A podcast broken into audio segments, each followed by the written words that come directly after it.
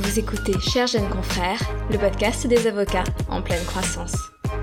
Bienvenue aux futurs avocats, aux consoeurs et aux confrères ayant tout juste prêté serment, et à ceux qui explorent de nouveaux domaines d'activité. Je suis Jacinthe Richaud, avocate au barreau de Paris, et dans ce podcast, je vous propose de parler de façon très pratique du métier d'avocat. Bonjour à tous, bienvenue dans cet épisode de Chers jeunes confrères. Après avoir laissé le micro à plusieurs confrères sur les derniers épisodes, je le reprends aujourd'hui pour vous parler de procédure civile.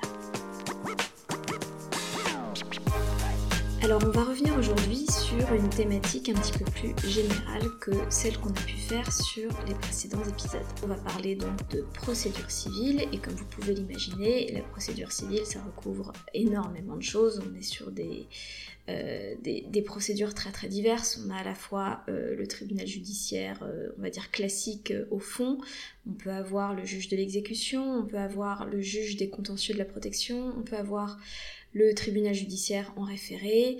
Tout ça recoupe des procédures écrites, des procédures orales, des procédures avec représentation obligatoire et sans représentation obligatoire. Donc évidemment, ce ne sera pas exhaustif. Euh, mais l'idée, c'est de vous donner vraiment les grandes lignes de la procédure pour que vous ayez un petit peu euh, les outils, les armes pour euh, savoir comment ça va se dérouler le jour où vous vous retrouverez plongé dans votre première, dans votre premier dossier de procédure civile ou même d'ailleurs dans, dans vos premiers dossiers de procédure civile, puisque souvent on commence par voir des petites bribes de dossiers et, et on n'a pas toujours tout de suite la vue globale de comment ça se déroule. Donc très rapidement la vue globale de comment ça se déroule, la, structure d'une procédure civile. Vous avez d'abord l'assignation, ensuite le placement de l'assignation devant le tribunal, c'est ce qui va informer le tribunal de euh, l'existence de la procédure. Ensuite, vous avez une phase de mise en état, c'est-à-dire les échanges euh, de conclusions, d'argumentaires, de pièces entre les parties. Euh, une fois que cette mise en état est terminée, on passe à l'audience de plaidoirie qui va ensuite laisser place au délibéré et euh, à la signification du jugement. On va reprendre ces étapes les unes après les autres et on va détailler un petit peu la marche à suivre et je vais vous donner quelques conseils pour que ça se passe le mieux possible. Alors, la première, euh, on va dire la première grande phase d'une euh, procédure civile, c'est l'assignation. Alors vous avez, vous avez probablement euh, une petite lumière qui clignote dans votre cerveau qui vous rappelle que il est possible de saisir un tribunal d'autres façons que d'une assignation. Vous pouvez faire des requêtes conjointes par exemple. je pense que ça n'existe pas. J'en ai jamais vu, j'en ai jamais entendu parler.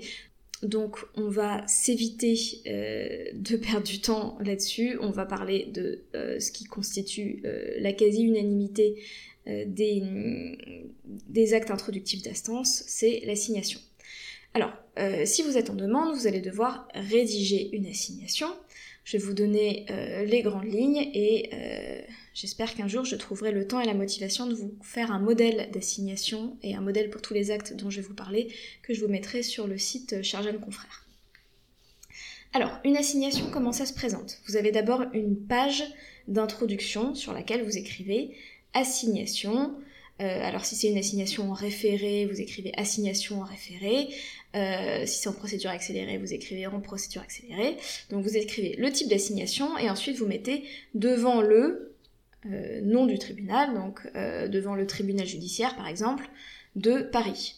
Donc par exemple, vous allez avoir dans votre encadré en première page assignation devant le tribunal judiciaire de Paris. Ça, c'est votre gros encadré qui explique quel est le document que vous êtes en train d'écrire.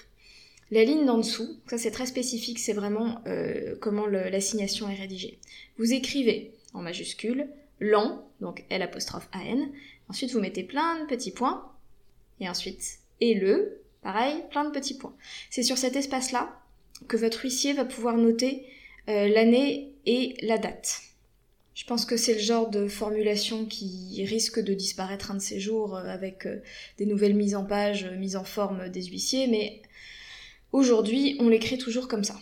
Ensuite, vous écrivez à la requête 2, deux points, et là vous mettez le nom de votre partie. donc la partie que vous-même vous représentez. Ensuite, vous mettez ayant pour avocat. Là, vous déclinez votre, euh, votre nom, vos coordonnées. Donc pareil, pour, euh, pour chacune des parties, vous allez mettre le nom, les coordonnées, le maximum d'informations sur l'identité de la personne que vous avez. Ensuite, encore euh, une ligne faite pour votre huissier qui est j'ai, donc J AI, et pareil, euh, plein de points de suspension. C'est là-dessus que votre huissier va mettre son tampon, donc à la lecture finale, il y aura écrit j'ai huissier, et à ce moment-là, le tampon de l'huissier indiquera le nom de l'huissier, le nom de l'étude, l'adresse, etc. Ensuite, donner assignation A. Ensuite, donc encore une ligne en dessous, donner assignation A, de points. Donc là, vous mettez le nom euh, et les coordonnées de la partie que vous assignez, donc votre défendeur. Et encore une ligne en dessous, d'avoir à comparaître euh, à la ligne devant le, donc là vous mettez le nom de votre tribunal, donc euh, devant le tribunal judiciaire de Paris. Ensuite vous mettez l'adresse du tribunal en question. Vous écrivez pour les motifs ci-après exposés et vous marquez la date de la première audience. Euh, je vous expliquerai ensuite comment on obtient cette date. Donc en fait, euh, si on lit les choses euh, de façon globale, la, la, phrase entre guillemets que vous, que vous écrivez sur toute cette, cette page d'introduction, c'est à la requête de le demandeur, j'ai huissier, donné assignation à le défendeur, d'avoir à comparaître devant le tribunal machin à telle date. Euh, ça reste des formules assez stéréotypées, mais euh, pour l'instant, euh, c'est comme ça qu'on les fait. Je ne sais pas si, et quand ça évoluera. c'est vraiment des choses à avoir en tête, que vous allez probablement pouvoir retrouver dans des modèles dans votre cabinet. Ensuite, vous avez les mentions obligatoires. Donc, en général, vous passez à la ligne d'après et vous avez, alors là, je vais certainement pas vous les détailler parce que c'est interminable, un certain nombre de mentions obligatoires que vous pourrez trouver sur, euh, sur un certain nombre de, bases de données, de sites. Euh, pareil, je vous recommande d'aller vraiment chercher des modèles avec ces mentions obligatoires et je vous recommande aussi de vérifier, si votre modèle est un peu ancien, de vérifier que les mentions obligatoires sont toujours à jour et éventuellement de demander à votre huissier de les vérifier aussi. Donc ça, c'était les pages d'introduction à votre assignation. Ensuite, on passe sur quelque chose d'un petit peu plus euh, classique, un petit peu moins formel. Euh, c'est le, donc le texte de votre assignation. Alors, en général, en, en-tête de, votre, de la page dans laquelle vous allez commencer à écrire ce que vous allez euh, développer devant le tribunal, vous avez un encadré où vous écrivez plaise au tribunal, ou plaise au président, ou plaise à la cour. Et en, et en dessous, vous allez pouvoir commencer à rédiger votre assignation. Euh, alors, rédaction de l'assignation, en général, on reste sur euh, deux grandes parties. La première grande partie, c'est euh, faits et procédures. Donc là, vous allez essayer de d'exposer les faits et la procédure de façon... Alors moi, je recommande de faire ça de façon simple et claire.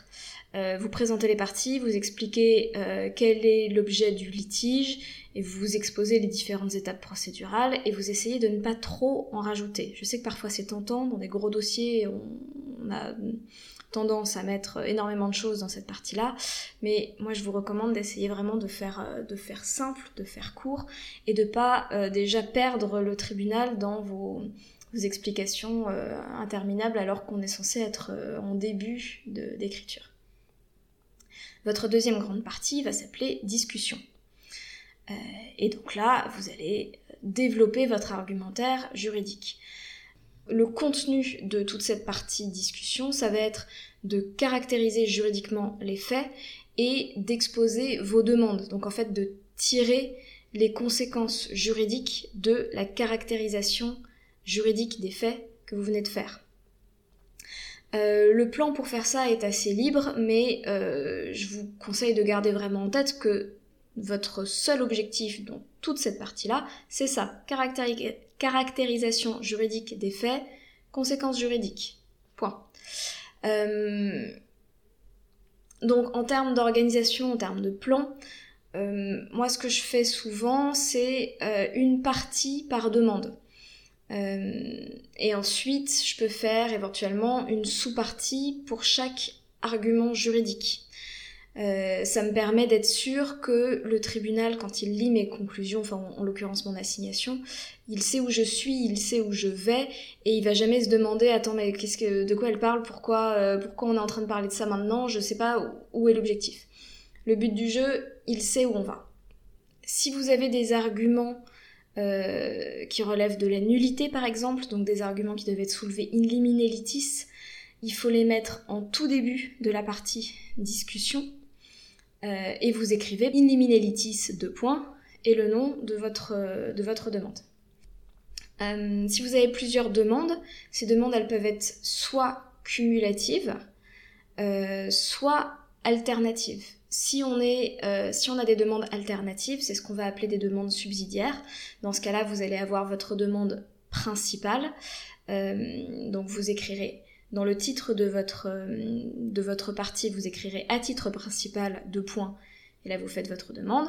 Et sur les demandes d'après, vous aurez à titre subsidiaire deux points, le, nom de votre demande.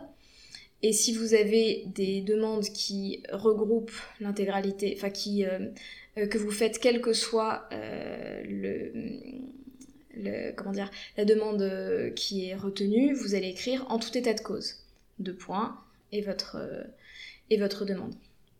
Euh, si vous avez des demandes subsidiaires, euh, alors les demandes subsidiaires, euh, il y a des il y a des arguments pour, il y a des arguments contre. je sais que certains ne font jamais de demande subsidiaire puisqu'ils partent du principe que si on ouvre la porte à ce que la demande principale ne soit pas fondée, ça, ça affaiblit l'argumentaire. Euh, d'autres considèrent que, euh, que puisque de toute façon on n'est jamais absolument assuré que, euh, que, notre demande principale sera acceptée, autant, autant essayer de, s'assurer au moins quelque chose et à ce moment-là on fait une demande subsidiaire. Je pense que vraiment ça dépend des dossiers, il n'y a pas de règle absolue. Si vous faites une demande subsidiaire, à ce moment-là, la, formule que je vous recommande, c'est donc en, introduction de votre partie sur la demande subsidiaire, vous allez dire si par extraordinaire le tribunal ne faisait pas droit à la demande de euh, machin, euh, il, ne pourrait que, considérer que, et à ce moment-là, vous, exposez votre demande subsidiaire.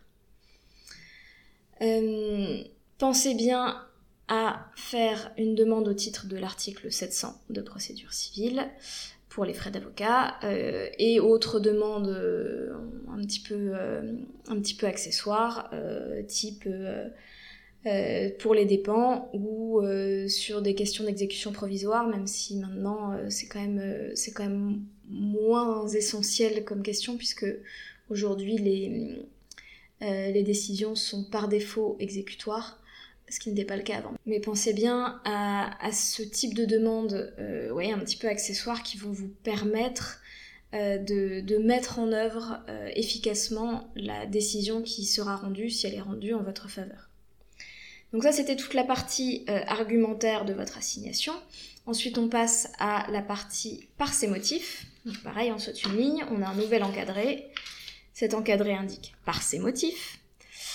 Euh, en dessous, vous allez mettre éventuellement, c'est pas obligatoire, mais souvent on le fait, euh, la référence des articles euh, utilisés dans, votre assignation. Donc vous écrirez vu les articles, machin, truc et bidule du code Intel. Et ensuite, il est demandé au tribunal judiciaire de Paris de, deux points. Et là, vous détaillez toutes vos demandes. Donc ça va être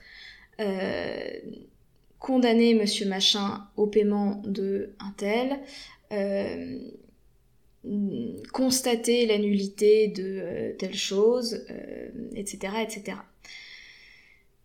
Vous mettez votre date, vous signez, donc votre nom, votre signature, et votre dernière page, ça va être le bordereau de pièces communiquées. Donc pareil, vous avez un encadré vous écrivez euh, bordereau de communication pièces ou euh, pièces communiquées. Et là, vous faites votre liste de pièces que vous avez citées dans, euh, le corps de votre assignation. Alors attention, les pièces doivent être numérotées dans l'ordre d'apparition.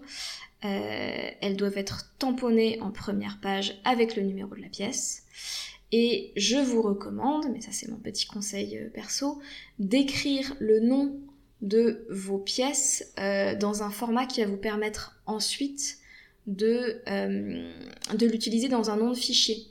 Euh, moi, ce que j'écris, c'est pièce numéro, tiret, enfin pièce numéro 1, 2, 3, 4, tiret, et ensuite le nom de la pièce. Ce qui me permet ensuite de prendre mon euh, le nom de mes pièces tel qu'il est indiqué dans mon bordereau de communication pièces et d'utiliser ce nom-là pour renommer euh, mes pièces en PDF une fois que je les ai scannées. je sais qu'il y a des confrères qui vont écrire pièce numéro 1, deux points, et ensuite le nom de la pièce. Ça, c'est l'enfer parce que votre format PDF ne va pas accepter les deux points. Et si vous devez ensuite, pour chacune de vos pièces, modifier le nom de votre PDF, vous allez perdre un quart d'heure que vous auriez absolument pu éviter si vous aviez juste utilisé euh, un tiret au lieu de mettre euh, deux points. Voilà, ça c'était le gros morceau sur euh, comment rédiger une assignation.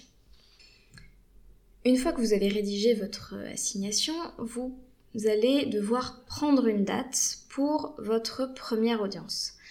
Euh, alors ça c'est quelque chose d'assez nouveau, ça date de juillet 2021, donc on est encore un petit peu euh, dans un flou artistique euh, en fonction de, des différentes juridictions qui sont encore un petit peu en train de mettre en place leurs différentes méthodes. de façon générale, si on est dans une procédure écrite, donc en principe, il y a un accès à RPVA. À ce moment-là, vous allez pouvoir euh, prendre date par RPVA. Euh, alors pour prendre une date par RPVA, ce que vous faites, euh, alors pareil toujours, c'est en fonction des juridictions, je vous parle de ce que je connais, c'est-à-dire le RPVA tel qu'il est en vigueur en 2021 à Paris. ça peut évidemment changer, mais les grandes idées sont là. Euh, donc vous avez un onglet qui va s'appeler mise au rôle, dans lequel vous allez trouver placement ou réservation de date. Euh, vous choisissez votre type de dossier, vous avez un menu déroulant avec, euh, on s'est écrit de façon un petit peu, c'est un peu le, jargon interne du greffe, donc on s'y retrouve pas toujours très bien, mais vous trouvez tant bien que mal le type de dossier pour lequel vous êtes en train de prendre une date cliquez dessus. Vous allez ensuite arriver sur une page où on va vous demander de renseigner le nom des parties. En fait, on va vous demander de remplir un certain nombre d'informations sur le dossier.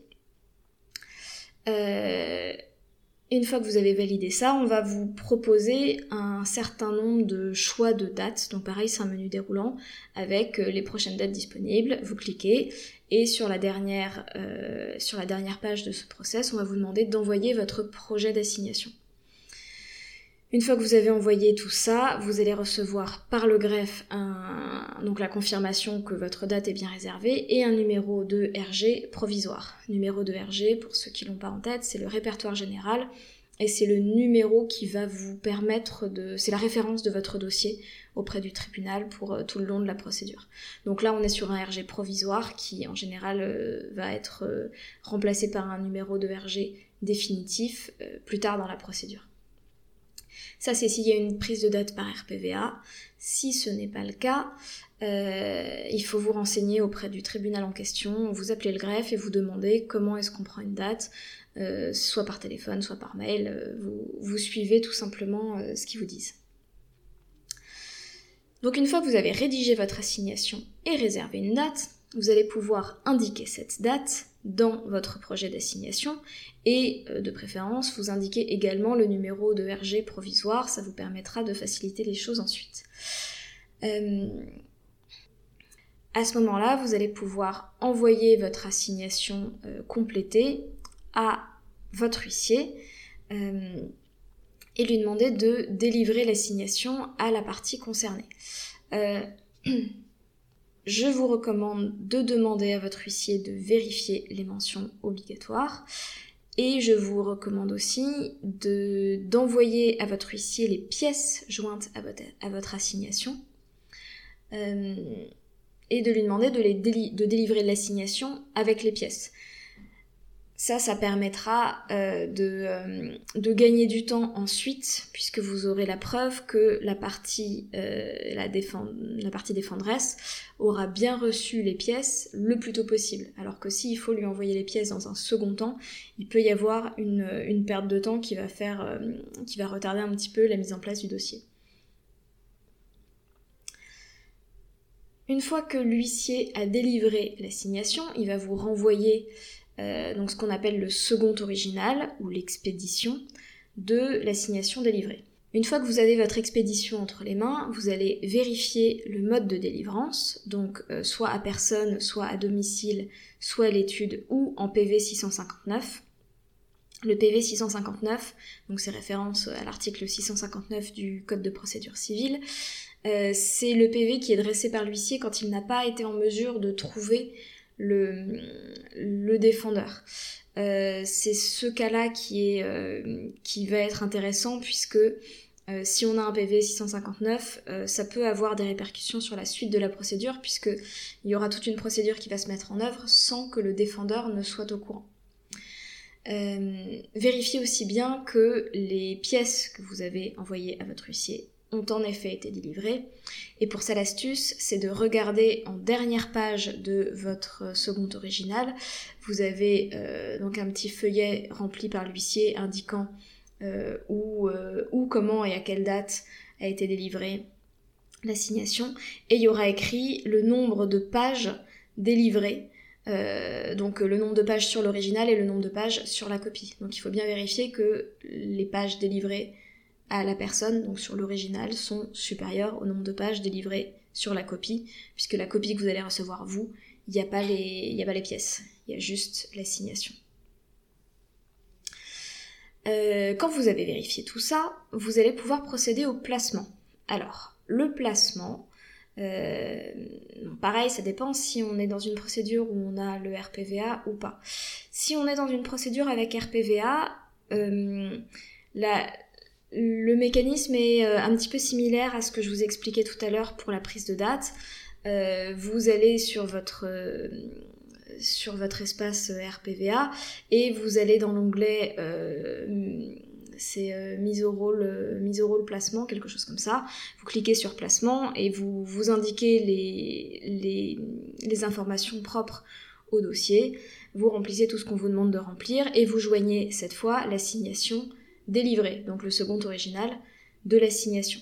Vous n'avez pas besoin de placer les pièces, uniquement l'assignation délivrée.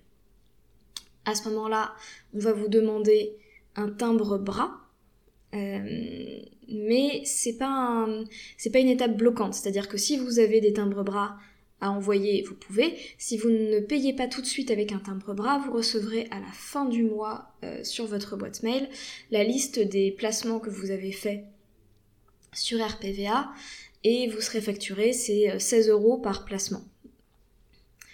Si on est dans une procédure où il n'y a pas de RPVA, à ce moment-là, pareil, euh, passez un coup de fil à la juridiction pour vous assurer des modalités de placement, mais en général, euh, ce qu'on va faire, c'est qu'on va envoyer le second original par courrier à la juridiction.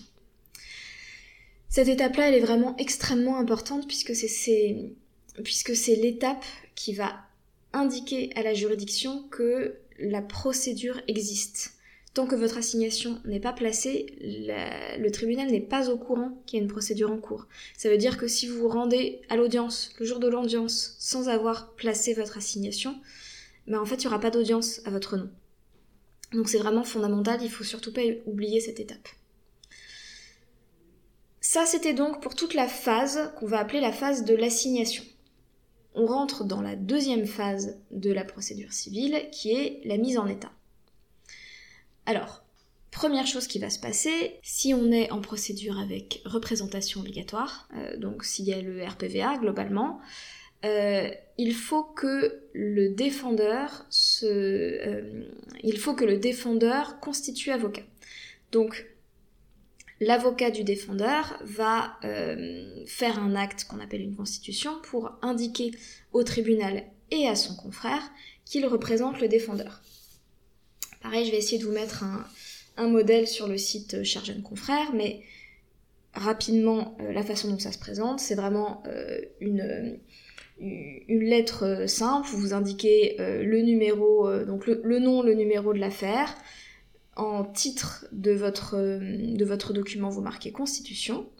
Et ensuite, vous écrivez. Alors, maître un tel, avec vos coordonnées à vous, déclare à maître machin, donc l'avocat du demandeur, celui de deux points, et là vous mettez le nom de la partie demanderesse, qu'elle se constitue devant le tribunal euh, un tel, pour, donc là vous mettez le nom, les coordonnées de votre partie, et ensuite vous mettez sur l'assignation qui a été délivrée à la requête de euh, donc partie par exploit de le nom de l'huissier en date du, date de l'assignation. Euh, votre nom et votre signature. Donc je vous refais la trame, c'est mettre un tel, déclare à mettre un tel, qu'il ou qu'elle se constitue devant le tribunal un tel, pour un tel, euh, sur l'assignation qui lui a été délivrée à la requête de, etc. Ce document-là, vous allez l'envoyer au tribunal et à la partie adverse euh, par RPVA. Donc pareil, vous allez sur votre RPVA, vous avez, euh, je crois que c'est dans l'onglet mise, mise au rôle, mise au rôle et je sais plus quoi, vous avez un sous-onglet Constitution défense. Et à ce moment-là, on va vous demander de remplir, pareil, les quelques informations sur le dossier.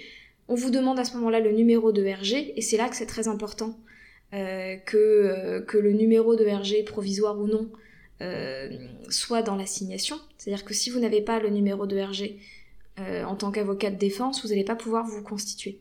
Donc soit vous l'avez dans l'assignation, soit il faut prendre contact avec votre confrère adverse pour lui demander le numéro de RG pour pouvoir vous constituer.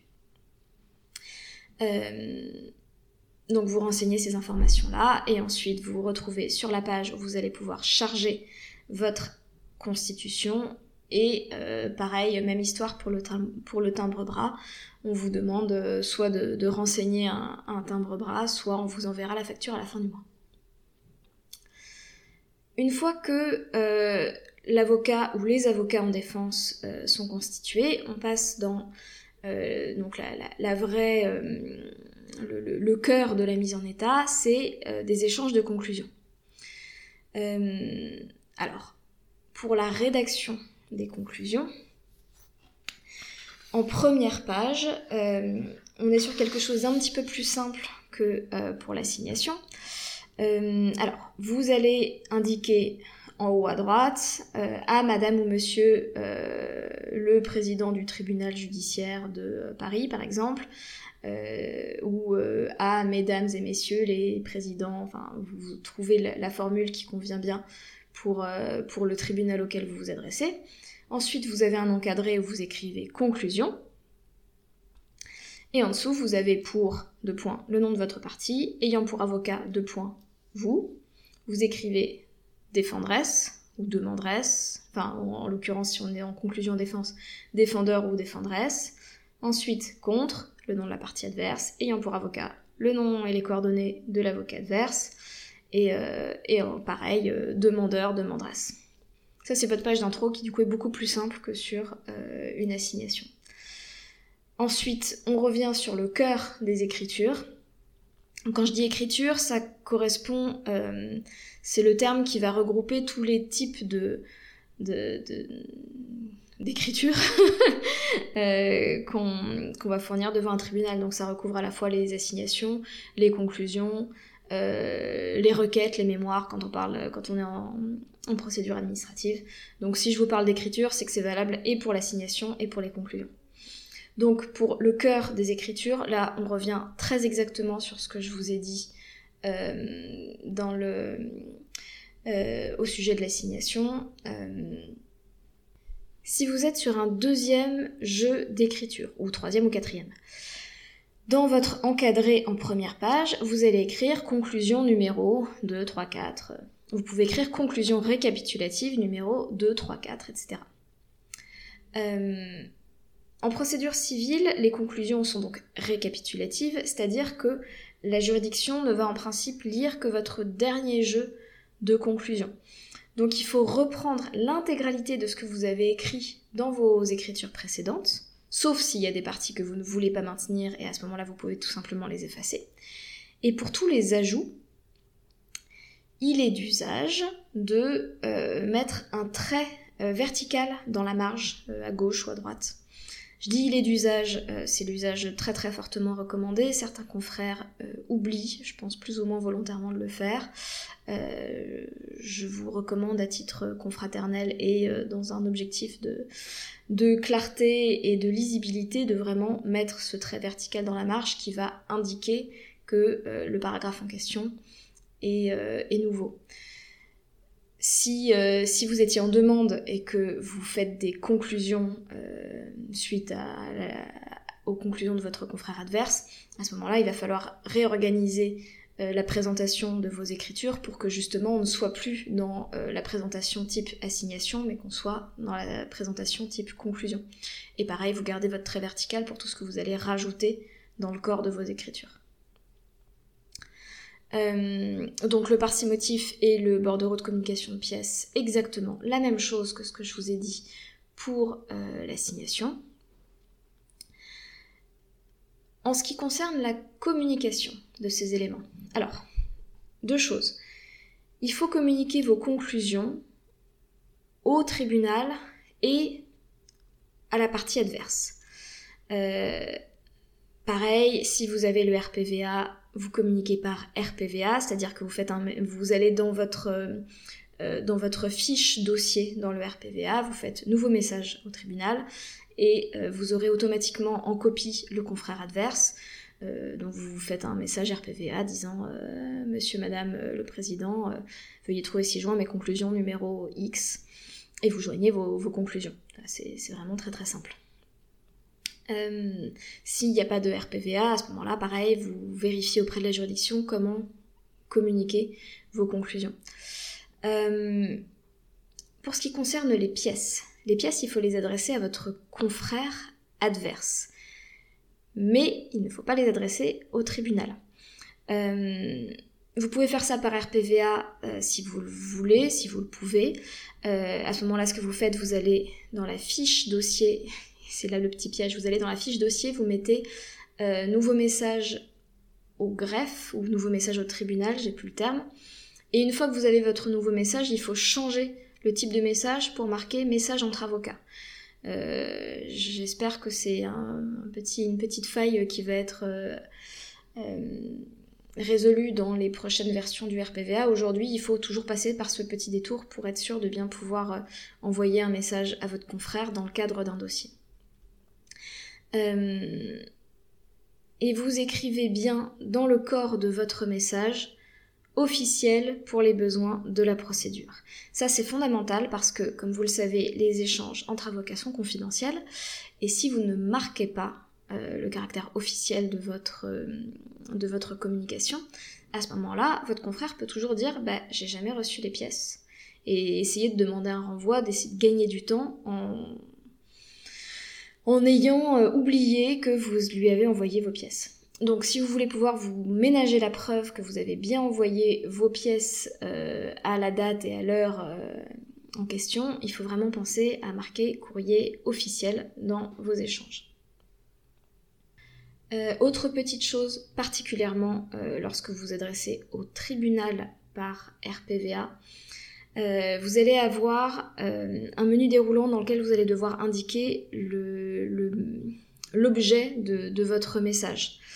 Euh, c'est pas le même, c'est pas le même menu déroulant en fonction des juridictions, mais vous avez ce choix à faire en fonction de ce que vous envoyez.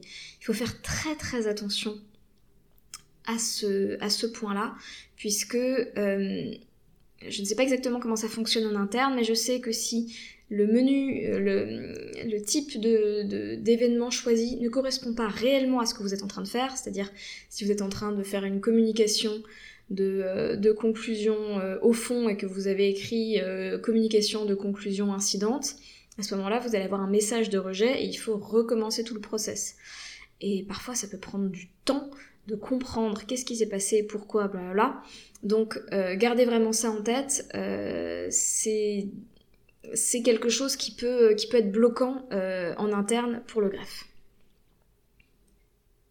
on est en procédure écrite, euh, il va y avoir une mise en état euh, en bonne et due forme, entre guillemets. Euh, si on est en procédure orale, il n'y aura pas de, réelle mise en état. Ce qui va se passer, c'est que il y aura une convocation des parties à la première date qui est indiquée dans l'assignation, et on arrivera à l'audience. Soit les parties sont prêtes à plaider et on plaide, soit les parties ne sont pas prêtes à plaider. À ce moment-là, on renvoie à une date ultérieure. éventuellement, on va donner des dates indicatives ou non euh, pour que les parties euh, échangent leurs conclusions, mais euh, chaque audience est potentiellement une audience de plaidoirie.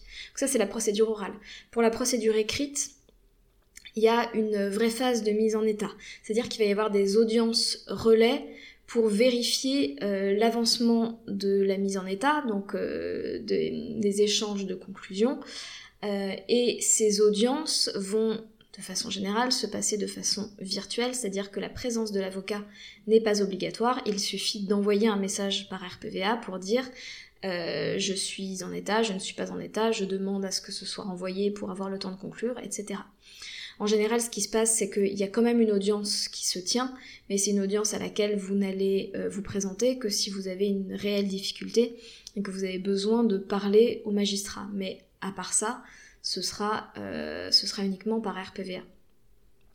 Donc à chaque date d'audience de mise en état, vous envoyez un message au tribunal pour dire ce que vous voulez. Donc soit vous demandez un renvoi pour conclure, soit vous demandez un renvoi pour, euh, euh, un éventuel désistement. Par exemple, si vous êtes en train de négocier avec la partie adverse et que vous pensez que la, procédure n'a potentiellement plus lieu d'être prochainement, ou alors au contraire, vous êtes prêt à plaider et à ce moment-là, vous allez demander la clôture et fixation plaider. Il est possible à ce stade-là de faire des incidents de procédure. Donc ça peut être par exemple la demande d'injonction à une partie de communiquer des pièces, ça peut être une demande de désignation d'un expert, des choses comme ça. À ce moment-là, ce qui va se passer, c'est qu'il va y avoir une nouvelle procédure qui va s'ouvrir dans la procédure principale, donc on va parler de procédure principale et incidente. Et dans le cadre de votre procédure incidente, on va avoir les mêmes règles qui vont s'appliquer que dans la procédure principale, en gros. Euh, une fois que les parties ont fini d'échanger leurs conclusions, une fois que tout le monde est en état, on va avoir, toujours en procédure écrite, une ordonnance de clôture et fixation d'une date de plaidoirie. C'est pour ça qu'on parle de clôture et fixation. Donc après l'ordonnance de clôture, en principe, vous n'avez plus le droit de communiquer de nouveaux éléments. Alors, je ne vais pas vous refaire tout un speech sur la plaidoirie, puisque euh, vous vous souvenez peut-être qu'on a fait un épisode uniquement sur la plaidoirie, donc je vous renvoie à cet épisode. Euh, votre audience de plaidoirie, elle va, euh, elle va vraiment dépendre du type de dossier, du type de juridiction. savoir si ce sera une plaidoirie réelle, une plaidoirie par observation ou juste un dépôt de dossier. Donc si on est en procédure écrite, par exemple, euh, de façon générale, il est très souvent possible de déposer le dossier, puisque comme il y a eu euh, toute cette phase de mise en état avec des échanges euh, de conclusion de pièces, en principe, tout ce qui doit être dit a déjà été dit. Donc, les magistrats sont en général très contents si vous ne prenez pas plus de leur temps à plaider un dossier qu'ils ont déjà par écrit. Si on est en procédure orale, là c'est tout l'inverse. Euh, ça reste possible de déposer un dossier euh, s'il y a eu des échanges de, conclusions ou si euh, la partie adverse ne s'est jamais présentée. Mais de façon générale, on est quand même sur des, des types de procédures dans lesquelles il va falloir dire euh, quelques mots, euh, notamment si la partie adverse n'est pas représentée par un avocat.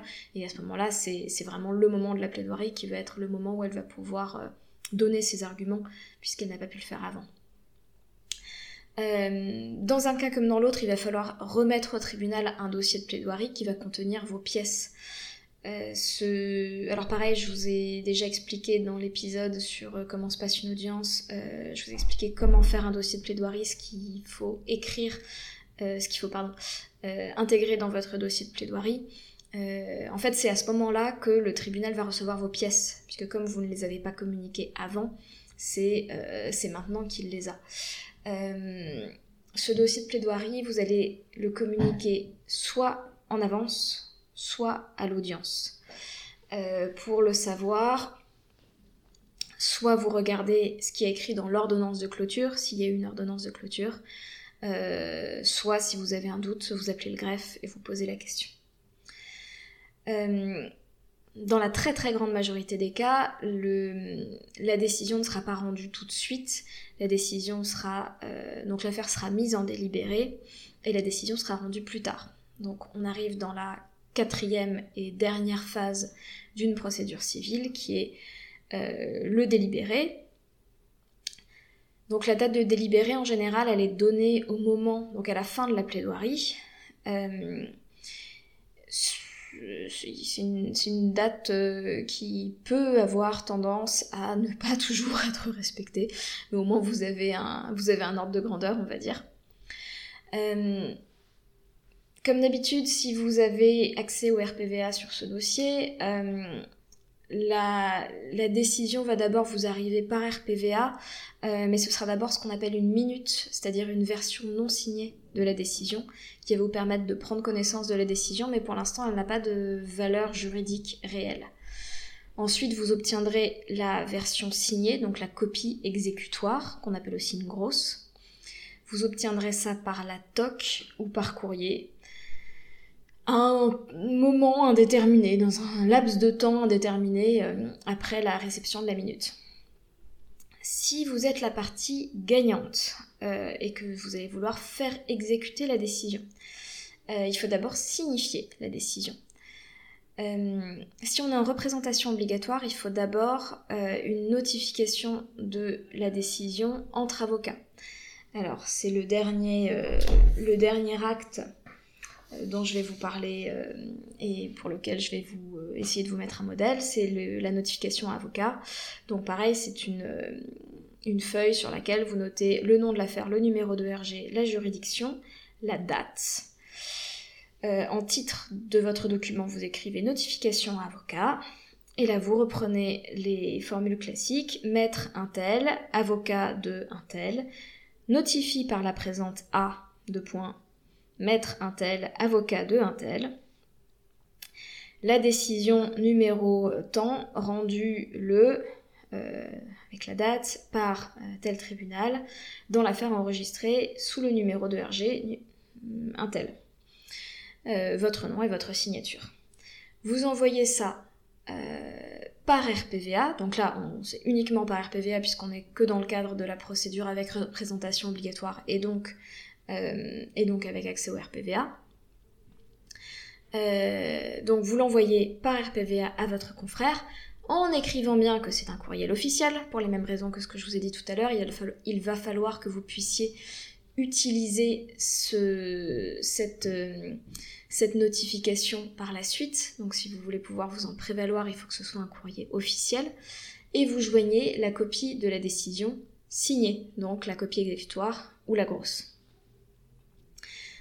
euh, cette notification à avocat, vous, vous imprimez, enfin vous gardez, euh, vous enregistrez précieusement euh, la preuve de cet envoi et vous allez envoyer ensuite à votre huissier la, alors, la copie en principe de la décision signée, donc de votre copie exécutoire, plus la preuve de la notification entre avocats et vous demandez à votre huissier de signifier euh, cette décision à la partie concernée, donc à votre partie adverse. Et c'est cette signification qui va permettre de faire courir le délai d'appel et qui va permettre aussi ensuite la mise en œuvre de voies d'exécution. Euh, si vous avez l'intention de faire exécuter votre décision par l'huissier, donc mettre en œuvre euh, des saisies, attributions, euh, des, choses de cet ordre-là. Euh, à ce moment-là, il faudra que votre huissier ait l'original, cette fois, de la, décision, donc la copie exécutoire. Donc si vous, anticipez que vous allez devoir faire exécuter la décision, vous pouvez directement adresser à votre huissier la version originale de votre décision et pas seulement la copie qui suffit pour la signification. Voilà pour les grandes lignes de comment se déroule un dossier de procédure civile. Euh, je vais finir sur quelques petits conseils de rédaction donc, qui sont valables pour toutes vos écritures, euh, à la fois assignation, conclusion, euh, etc. mon premier conseil, c'est que je vous recommande vraiment que chacun des, chacune des phrases que vous écrivez dans vos écritures doit être justifiée. ça veut dire que chaque, élément, chaque allégation et euh, est appuyé par soit une référence à une pièce que vous avez, soit une référence à un texte de loi. Euh, essayez de faire en sorte que vraiment chacune de vos phrases euh, ne laisse aucune place au doute pour la partie vraiment factuelle de ce que vous indiquez, qu'à aucun moment le magistrat puisse se demander si ce que vous êtes en train d'écrire vous l'avez inventé ou est-ce que c'est réellement ce qui s'est passé. Euh, deuxième chose, on, est un petit peu sur le même genre d'esprit, c'est euh, essayer d'avoir vraiment une, grande rigueur dans le raisonnement juridique, c'est-à-dire ne, jamais faire de conclusions euh, qui ne paraissent pas absolument logiques, ne jamais laisser de place au doute. Donc pour ça, je vous conseille de reprendre vraiment les, syllogismes juridiques de façon extrêmement scolaire. Euh, c'est-à-dire, euh, moi souvent, même aujourd'hui dans mes écritures, euh, la structure d'un paragraphe, c'est selon l'article machin, je cite l'article, en l'espèce, j'explique ce qui s'est passé, en conséquence, et là, je, donne ma conclusion juridique. C'est-à-dire essayer de faire en sorte que vraiment, il n'y ait aucun moment dans le déroulement de votre argumentaire où peut-être le lecteur peut se dire Ah oui, mais attends, est-ce que peut-être? Non. C'est extrêmement clair. Source juridique, euh, application en l'espèce, conclusion juridique. Autre euh, conseil, et là on arrive plus sur des conseils de forme, c'est, euh, je sais que c'est bête, mais oh, faire attention à, la propreté de ce que vous écrivez. relire, relire ce que vous écrivez, vous imprimez, vous imprimez sur du papier brouillon et vous relisez une fois, deux fois, trois fois. Faites attention à l'orthographe, euh, vous faites attention à la mise en page. Alors ça, je sais que euh, euh, pour certains, ça n'a aucune importance, mais si vous tombez sur un magistrat qui est aussi maniaque que moi, moi, si je lis quelque chose et que la mise en page change d'un paragraphe à l'autre, ou si j'ai un petit A mais j'ai pas de petit B, ou des choses comme ça, ça m'irrite. je, je suis pas bien en lisant ce que je lis. Donc, par précaution, si jamais votre magistrat est maniaque, euh, autant essayer de vous le mettre dans la poche et de ne pas euh, créer euh, potentiellement de la frustration de la part de votre magistrat qui sera quand même celui qui va décider de, l'avenir de, votre demande juridique. Faites attention aussi à vos formulations. réfléchissez bien au niveau de langage que vous voulez employer. On ça reste vraiment une matière écrite, donc bah c'est une matière écrite, c'est pas comme c'est pas comme de l'oral, il faut faire attention à euh, ouais vraiment au, vocabulaire qu'on choisit euh, et faire attention euh, toujours dans ce dans ce même esprit à respecter le format de votre cabinet. Si jamais vous êtes dans un cabinet, il est extrêmement probable que le cabinet ait déjà des, des mises en page euh, prédéterminés, donc ce que vous allez trouver euh, très certainement dans les, dans les modèles que vous aurez, et vous aurez aussi des, formulations qui sont propres au cabinet.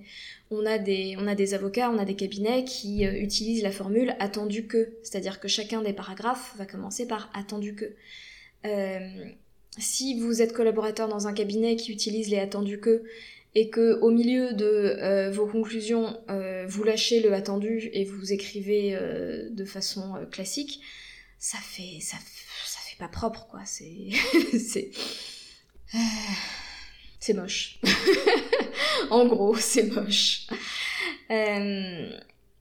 petit point vocabulaire, juste des formules que vous allez pouvoir retrouver dans des conclusions et, et, pour vous y retrouver un peu souvent on va utiliser, euh, en, début de conclusion, on va utiliser le nom complet d'une personne pour euh, situer euh, de qui on parle, donc une des parties en général de la procédure. Et, on va dire que, que cette partie-là, on ne va pas, on va la désigner pour la suite des conclusions d'une autre façon. Donc par exemple, vous allez pouvoir avoir dans votre premier paragraphe quand vous présentez les parties, monsieur prénom nom, et là vous marquez entre parenthèses si après, deux points ouvrez les guillemets, le vendeur. Fermez les guillemets, fermez la parenthèse. Ce qui vous permettra ensuite à vous, après dans toutes vos conclusions, de plus jamais avoir besoin d'écrire monsieur, euh, prénom, nom, et vous allez pouvoir juste écrire le vendeur. Euh, ça marche aussi pour euh, les madame intel épouse épouse bidule. Vous écrivez entre parenthèses juste madame si après de point madame intel. Ça vous simplifie la tâche. Autre petit point vocabulaire, vous allez, euh, lorsque vous vous adressez, euh, au, lorsque vous parlez du tribunal dans vos écritures, vous allez pouvoir utiliser différentes formules. Vous allez notamment pouvoir utiliser la magnifique formule le tribunal de Séan, C-E-A-N-S, ce qui veut dire ici. Euh, je sais que c'est pas comme je l'ai quasiment jamais vu employé ailleurs que dans des écritures. Je sais que parfois ça, il peut y avoir des petites confusions au départ quand euh, on n'est pas tout à fait habitué au terme. Donc le tribunal de séance c'est juste le tribunal auquel on est en train de s'adresser dans nos conclusions. Euh, vous pouvez aussi utiliser euh, votre juridiction ou votre tribunal. Donc dans une phrase, ça fait le tribunal de séance constatera la de euh, de l'assignation délivrée, ou votre juridiction constatera euh, la nullité de l'assignation délivrée, par exemple. Et mon dernier petit conseil, euh, et là, pareil, je, reboucle un peu sur des choses que j'ai déjà dites dans d'autres épisodes, c'est chercher au maximum à vous faciliter la tâche. Euh, cherchez à systématiser vos process, faites des, mises en page, euh, des, fichiers Word, euh, des modèles Word avec des mises en page que vous allez pouvoir réutiliser à chaque fois. faites des modèles avec déjà toutes vos mentions, toutes vos, votre plan que vous savez que vous allez réutiliser, etc chercher des astuces pour accélérer le process. Donc je vous ai parlé par exemple euh, d'écrire les numéros de pièces dans des formats qui vont vous permettre de les réutiliser après. Il faut chercher au maximum ce genre de petites astuces parce que euh, vous allez vraiment vous retrouver euh, très probablement face à une, masse de travail et une quantité de, de, difficultés que vous allez rencontrer probablement assez importantes perdez pas votre énergie à recopier des choses que vous n'avez pas besoin de recopier. Euh, c'est juste... Euh, non, la, vie est trop courte pour ça en fait. Donc euh, je vous renvoie à mon épisode sur l'organisation et avec un peu de chance, je vous en referai d'autres et, on continuera à approfondir ces sujets-là parce que c'est vraiment des sujets qui m'intéressent. C'est des sujets sur lesquels je pense qu'on a, en tant que profession, énormément de marge de progression. Je vous remercie pour votre écoute et je vous dis à très bientôt. Merci d'avoir écouté cet épisode. Si vous voulez me joindre, vous pouvez écrire à contact@cherjeuneconfrère.fr ou me contacter sur les réseaux sociaux. N'hésitez pas à me laisser des commentaires, à me poser des questions ou à me proposer des sujets pour de prochains épisodes. En attendant, j'espère que cet épisode vous a enrichi et je vous dis à très bientôt pour les suivants.